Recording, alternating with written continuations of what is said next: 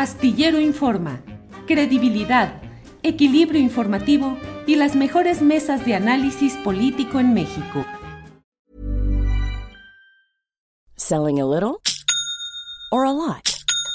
Shopify helps you do your thing however you cha-ching. Shopify is the global commerce platform that helps you sell at every stage of your business. From the launch your online shop stage to the first real life store stage, all the way to the did we just hit a million orders stage.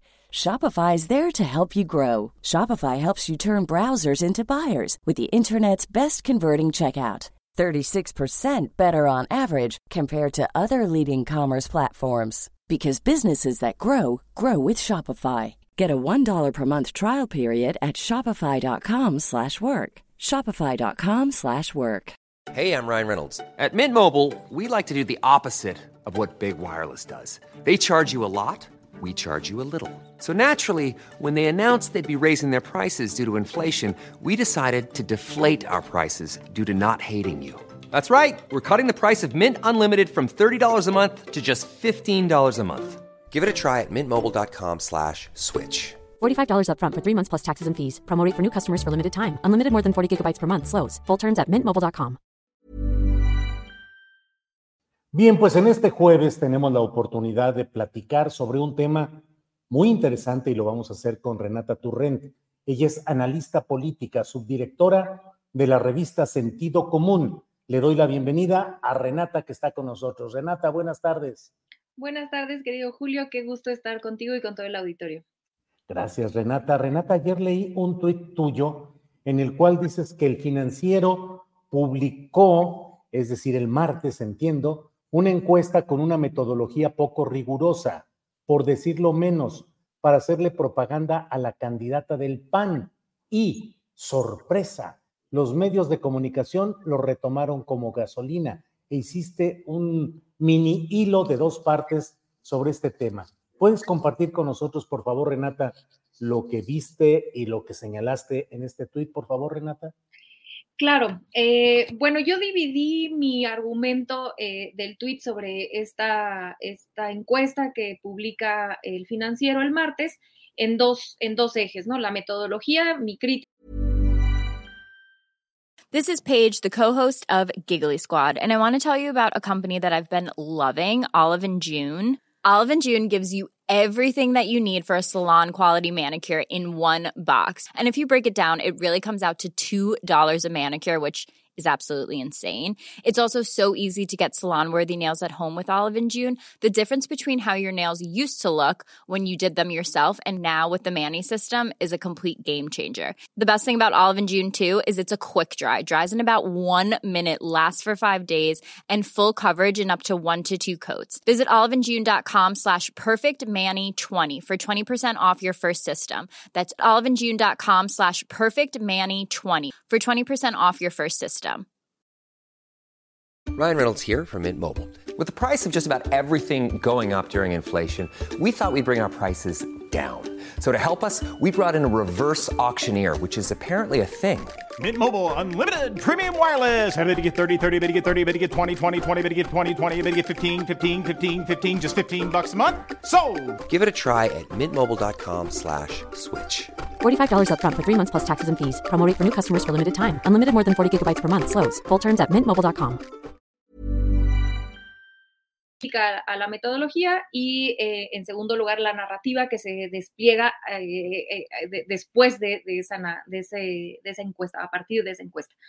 empiezo con la metodología de manera muy breve y tratando de, ser lo, lo, más clara porque luego estos, estas cuestiones como de margen de error no, no son tan sencillas de entender para todo mundo, incluyéndome, entonces este, voy a tratar de ser lo más clara.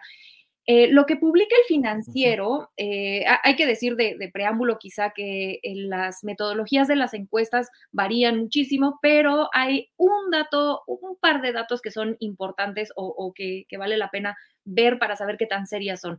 Uno es el margen de error, que lo, que lo ponen en más menos 4%, más menos 2%, y ahorita pongo un par de ejemplos de dónde se paran. Y el segundo eh, dato que hay que observar es cuánta, el, número de, encuestas que se realizaron, que se levantaron, y si estas fueron en vivienda o si fueron eh, de manera telefónica o en celular. En el caso de la, de la del financiero, es una muestra de 500 eh, encuestas, es una muestra pequeña comparada con la gran mayoría de las encuestadoras y tienen un margen de error muy amplio, que es del 4.4% para arriba y para abajo. Eso significa eh, por cada una de las, de las, eh, de las, de, bueno, de, de, quien se carea, ¿no? Entonces eso significa que se pueden equivocar para arriba o para abajo, 4.4% con, en este caso, Claudia Sheinbaum, y para arriba y para abajo, 4.4% con Xochitl Gálvez. Entonces eso haría que se pudieran separar muchísimo o juntar muchísimo. Si vemos otras encuestas en comparativo, voy a dar eh, eh, los datos de Encol, que es la que publica el país. Ellos hacen 1.228 encuestas domiciliarias. Ah, este, este dato me faltó sobre la del la del financiero, que todas son telefónicas eh, a celular o a teléfono fijo. Esto genera un sesgo porque eh, la gente que, eh, excluye las, las encuestas llamada telefónica, excluye a cierto sector que no tiene acceso a, un teléfono o un celular, ¿no? Entonces las de vivienda suelen ser un poco más, más sólidas. Entonces, Encol, que es la que publica el, el país, por ejemplo, tiene 1.228 encuestas domiciliarias eh, además le meten ahí un, tema eh, de probabilidad para reducir eh, sesgos de, entre mujeres y hombres en específico. Y su rango, por supuesto, se reduce a 2.8. después, hoy sale la, encuesta del economista, que también es, es bastante seria y tiene 1.600, ¿no? Y también son en vivienda. En las encuestas que vemos con márgenes de error más pequeños, donde se hacen más número de encuestas, vemos que los resultados son muy diferentes a los que, a los que publica el financiero. Eh, donde vemos, eh, eh, digamos, en las internas de Morena, una diferencia en promedio de 10 puntos más o menos entre Claudia Sheinbaum y Marcelo Ebrard y alrededor de 20% entre Claudia Sheinbaum y Xochil Gálvez, también porque los, las carean contra Colosio, y ahorita entro muy brevemente a eso. Eh, y la diferencia entre Xochitl Galvez y, Marcelo Ebrard, eh, eh, en, ese, en, ese, en, ese, hipotético caso, es de alrededor de 16 puntos en el del economista. lo mismo Mitowski, ¿no? Suele hacer encuestas mucho más amplias y también su, su, su, margen de error es más pequeño. Em, es importante decir todo esto porque las encuestas que va a hacer Morena, son encuestas en vivienda, ¿no? Y obviamente, pues la muestra será muy eh, grande, ¿no? No será de 500. Eh, en el caso de la oposición no sabemos porque ayer eh, anunciaron que no iban a ser públicas las encuestadoras ni las encuestas, entonces no sabemos qué tipo de, qué tipo de encuesta harán, pero por lo menos en Morena se sabe que sí se van a hacer de, vivienda, entonces probablemente serán mucho más similares a las que publica, por ejemplo, el economista y que suelen ser más acercadas a los resultados electorales este, porque justamente reducen este sesgo de quién tiene teléfono y quién no tiene teléfono. La última eh, deficiencia que, eh, metodológica que, encuentro en, el del financiero es que además eh, lo carean a Xochitl Galvez y a Claudia Sheinbaum, que son las punteras, eso tiene sentido, pero las carean con Samuel García en vez de con Colosio, que no es el puntero de Movimiento Ciudadano. Y esto no tiene ningún sentido. ¿Por qué vas a poner, si vas a carear a todos con todos, como hace el economista, pues bueno, tiene sentido. O a los dos primeros de Morena contra el primero de todos los demás. Vaya, tiene una lógica, pero no se explica en el financiero nunca la lógica de elegir a Samuel eh, y la lógica que yo le encuentro es que Samuel le quita menos puntos a, a Xochil Gálvez, eh, lo vemos en otras encuestas, que lo que le quita Colosio, porque son eh, perfiles más similares, ¿no? Entonces, lo que a mí me lleva a mi segundo punto, que es más breve, que es esta encuesta es está cuchareada y sirve para armar una narrativa de que se cierra la contienda muy similar a lo que se hizo con Calderón en 2006, con Peña Nieto en, 2000, en 2012, hoy decía el, presidente también con, con Chong cuando era su corcholata, etcétera, ¿no? Y, a partir de ahí se arma una cantidad de, de verdad no tengo otra palabra más que decir propaganda. Si ustedes ven el programa de Ciro ayer en la, eh, ayer que salen las encuestas, verdaderamente es, eh, y si se baja MC, entonces esos siete puntos se le suman a Xochitl y Xochitl ya casi puede ganar y disparates, ¿no? Porque MC ha dicho, ha sido clarísimo que no se va a unir al PRI, por ejemplo. Entonces son, son eh, supuestos que no están basados en ninguna lógica o en ninguna realidad y que hacen, pero que sin embargo hacen parecer como si la, la, la, contienda se fuera cerrando y esto es una estrategia política eh, pues muy conocida que, ayuda a que la gente que está eh, con el PAN eh, no se sienta totalmente derrotada, ¿no? De que están 20 puntos a, a, lo lejos.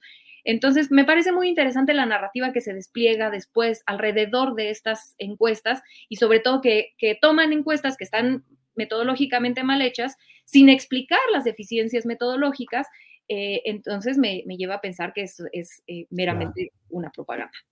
Renata, eh, ¿Crees que estamos entrando en el terreno en el cual las encuestas de opinión publicadas en los principales medios de comunicación radicados en la Ciudad de México van a empezar a tratar de hacer crecer artificialmente la candidatura opositora y que se van a amparar en que antes habían dado una permanente ventaja a Morena, al presidente López Obrador, y que ahora en ese mismo rango de veracidad tienen que estar diciendo cómo va creciendo la efervescencia política a favor de Xochitl Gálvez. ¿Crees que va por ahí, Renata? Sí, totalmente. Creo que hay dos líneas narrativas muy claras. Esa que tú mencionas, esta em, eh, presunta o supuesta efervescencia. Eh, eso por un lado, que además de todo, en parte se explica o coincide con los resultados, por lo menos de las encuestas telefónicas que se hacen, porque la campaña que está haciendo Xochitl Gálvez en redes sociales y en medios de comunicación eh, es millonaria, pues, o sea, es, este, em, increíble que, justamente todo lo que se señaló que estaba mal eh, en Morena, de decir que los espectaculares, que de dónde sale el dinero, que no renunciaban, etcétera, que eh, pueden tener razón, ¿no? Puede ser válido el argumento, pero que no se está haciendo de este lado, entender que a pesar de que bueno, entender que el Xochitl Gálvez está haciendo una campaña con muchísimo dinero detrás y que esto tiene implicaciones en cómo se puede ver en la opinión pública en ciertas encuestas, insisto, por ejemplo, las telefónicas, eh, eh, eh, retroalimenta esa narrativa. Entonces, por un lado eso, y por el otro están usando el tema del Estado de México.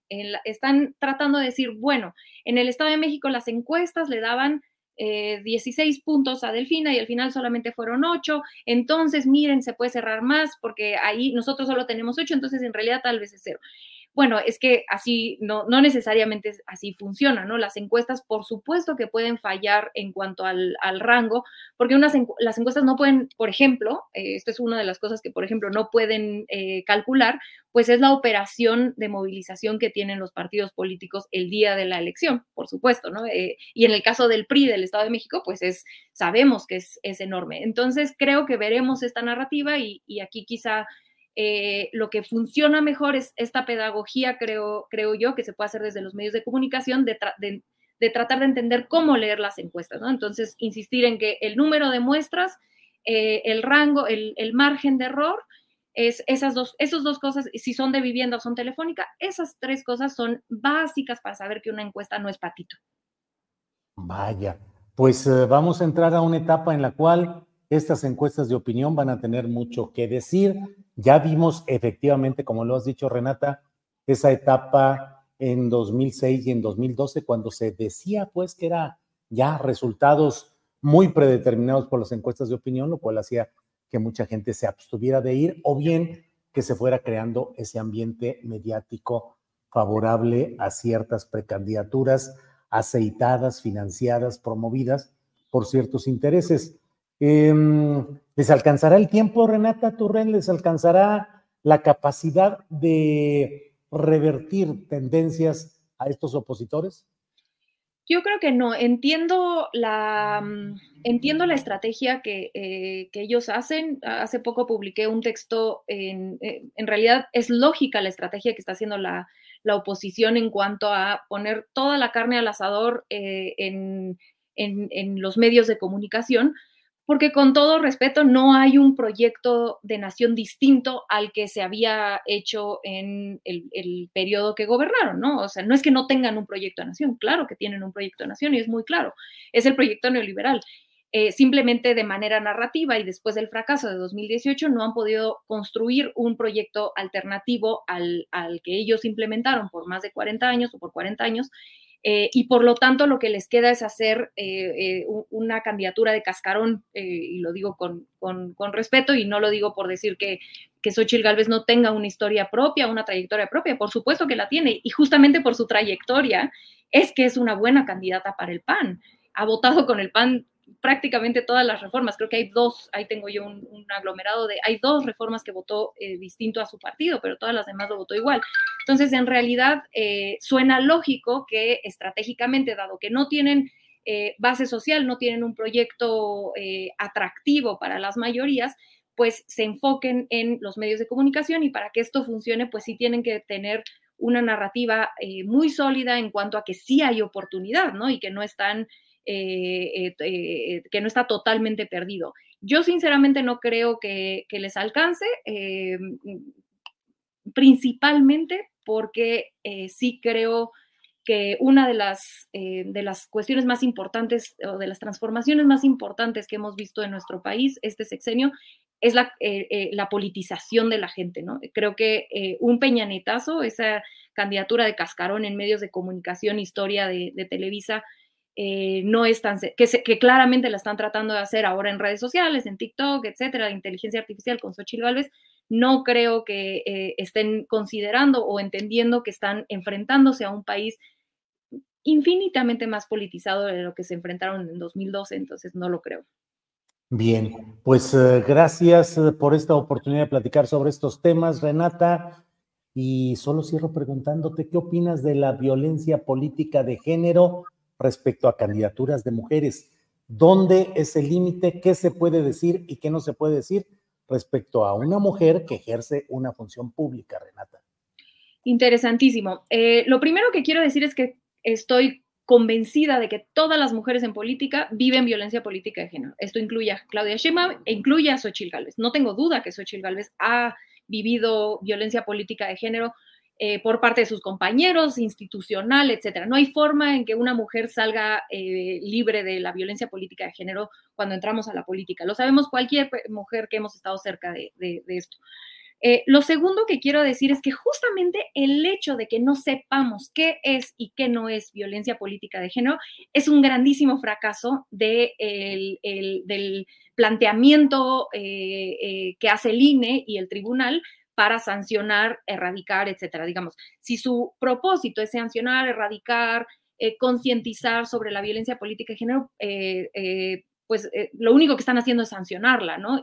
La, población en realidad no tenemos idea justamente de qué sí es y qué no es violencia política de género, porque uno, no lo han explicado y porque, y dos, porque han, han hecho, han, dado, han hecho resoluciones contradictorias. El lunes en la mañanera justamente sacan esta queja que se hace en contra de, eh, eh, que, hicieron, de la violencia política de género que, presuntamente le, cometieron en contra de Delfina eh, Gómez en el Estado de México, diciéndole que era un títere, diciéndole que era este, la cachorra de AMLO, no sé qué. Eh, y eso la, mm, eh, el tribunal lo, no lo sanciona porque dice que lo protege eh, la libertad de expresión. Sin embargo, las, lo que dice AMLO, que no, no, le llamó títere, títere, pero le llamó, le dijo que era la candidata de la oligarquía, la candidata de Claudio X González, de Salinas, etcétera, eso sí. Entonces, incluso por congruencia, no queda muy claro por qué uno sí y el otro no. Eh, entonces creo que ese, ese es uno de los problemas que, han, que se ha causado eh, el abuso de estas denuncias de violencia política de género y el uso político que ha hecho el tribunal y por supuesto los actores políticos, incluyendo a algunos actores políticos de Morena, eh, con, con, este, con, con este, esta herramienta que es la violencia política de género que tendría que servirle a las mujeres para poder ejercer sus, sus, sus derechos políticos y que claramente no los están, eh, no está funcionando en lo más mínimo, ¿no? Entonces creo que es un fracaso por donde se vea y yo en lo personal no encuentro absolutamente en ningún lado la violencia política de género en contra de Xochitl Gales. Renata, te agradezco mucho, es, perdón. No, por parte del presidente nada más. No dudo que haya tenido violencia política de género, no, en esta, no, con el, no con el presidente en esta ocasión en lo absoluto. Renata, te agradezco mucho la posibilidad de platicar y seguimos atentos a lo que siga en esta arena política cada vez más calientita. Renata, muchas gracias. Será un placer estar de regreso contigo y tu audiencia. Te mando un fuerte abrazo. Igual, Renata, hasta pronto. Selling a little or a lot? Shopify helps you do your thing however you cha-ching. Shopify is the global commerce platform that helps you sell at every stage of your business. From the launch your online shop stage to the first real life store stage, all the way to the did we just hit a million orders stage.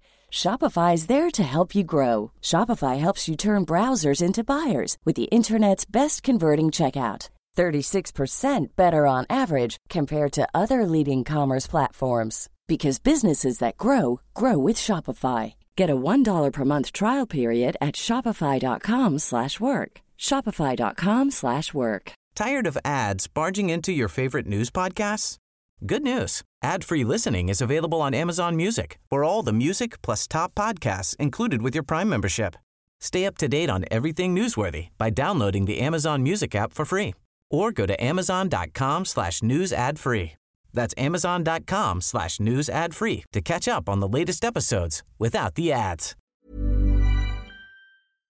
Para que te enteres del próximo noticiero, suscríbete y dale follow en Apple, Spotify, Amazon Music, Google o donde sea que escuches podcast. Te invitamos a visitar nuestra página julioastillero.com.